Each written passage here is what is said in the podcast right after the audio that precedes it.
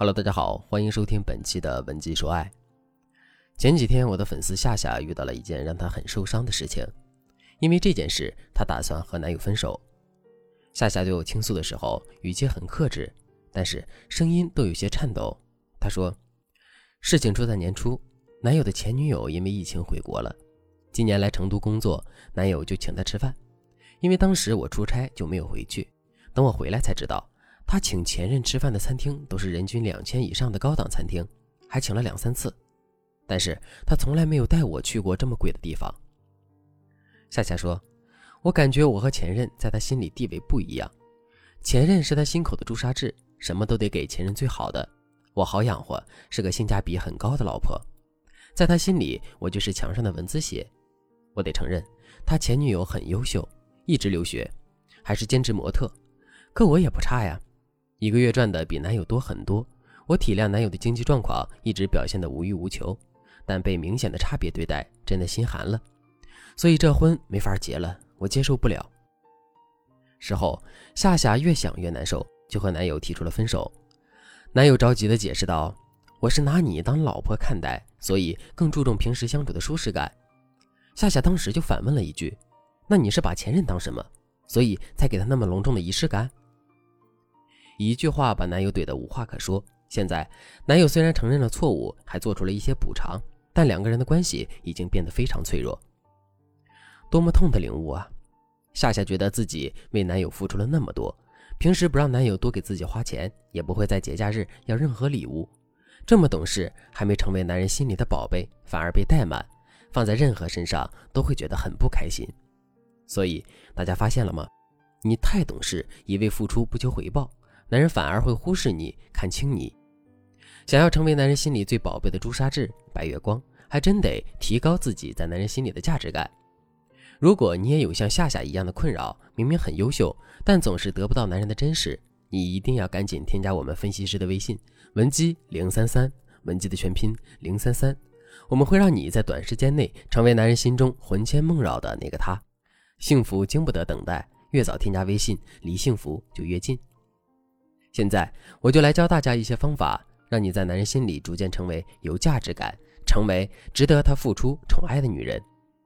第一，不要暴露太多的需求感。很多女人都会犯一个错误，就是太稀罕男人了。大家想想，在大自然里都是雄性取悦雌性，哪有雌孔雀围着雄孔雀求着它开屏的，对吧？男人也是动物，他的本性里有征服欲和追逐欲，你太贴着他，他反而没兴趣。这是人性，所以聪明的女人都要明白，虽然在爱情里双方都对彼此有需求感，但你暴露出的需求感必须适量，不能给男人你非他不可、没他会死的感觉。我给大家举一个特别简单的例子来解释一下什么是暴露需求感。这个例子是心理学家经常用到的例子：父母出远门刚回来，都会抱着自己的孩子说：“宝贝，想妈妈了吗？妈妈想死你了。”很少有孩子问。妈妈，你想我了吗？一般小孩都会直接说：“妈妈，我好想你啊。”你肯定已经感受到其中的差别了吧？母亲对孩子发自灵魂深处的爱，一定会衍生出强烈的需求感，来向孩子验证自己的重要性，所以他才会问：“你想妈妈了吗？”但是被呵护的一方通常不会在话语里表现出过多的需求感，他只会直接的表达自己的感受：“妈妈，我好想你。”所以，往往在微信里主动问对方“你想我了吗”的人，暴露出来的需求感更强。为什么？因为你想我了吗？意思是什么呀？是我想你了，但我更希望你也想我，但我不知道你想不想我。这弯弯绕绕的背后，是暴露出你对男人想你的需求感很强烈，显得你更爱对方。所以在两性关系中，聪明人通常倾向于只表达自己的感受。他只会说：“宝宝，我想你了。”因为这句话里的需求感要比问“你想我了吗”弱得多。当然，爱一个人肯定会对他有需求感。如果完全没有需求感，还有必要恋爱吗？因此，我们要做的是表达你爱的需求，但不要暴露你过于强烈的需求感，或者高于对方数倍的需求感。适量二字你要仔细把握。第二，你要懂得建立差异化的体验感。人的本性就是不喜欢一成不变的东西，特别是在爱情里，如果你给对方的体验感是一成不变的，那么对方迟早会厌倦怠慢。但如果你给对方的体验感像是阶梯一样，一层又一层的惊喜，或者你偶尔像个谜，总是让人猜不透的时候，那么对方就会更想了解你，靠近你。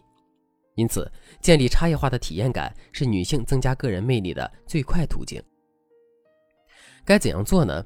首先，你要表现出不可预测的一面。举个例子，我的粉丝宁宁每年生日都会给男友送一个手工制品，每次她都要编织很久。一开始，男友还挺高兴，后来男友就暗示说，今年能不能不要送了？为什么男友不想要了呢？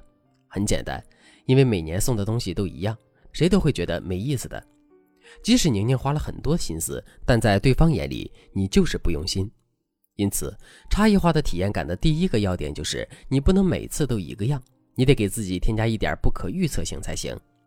其次，你还需要制造渐进体验感，就好比著名的水果糖预言：你有一百颗糖，今天给对方两颗，提出一个要求，明天对方表现得很好，你再给他三颗。这样递进着给对方会很高兴，而且不知不觉会按照你的希望改变。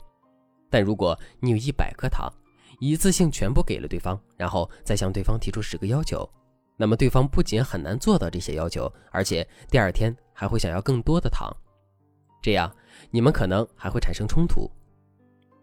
放在两性关系里也是一样，你的糖一开始不能全部给男人。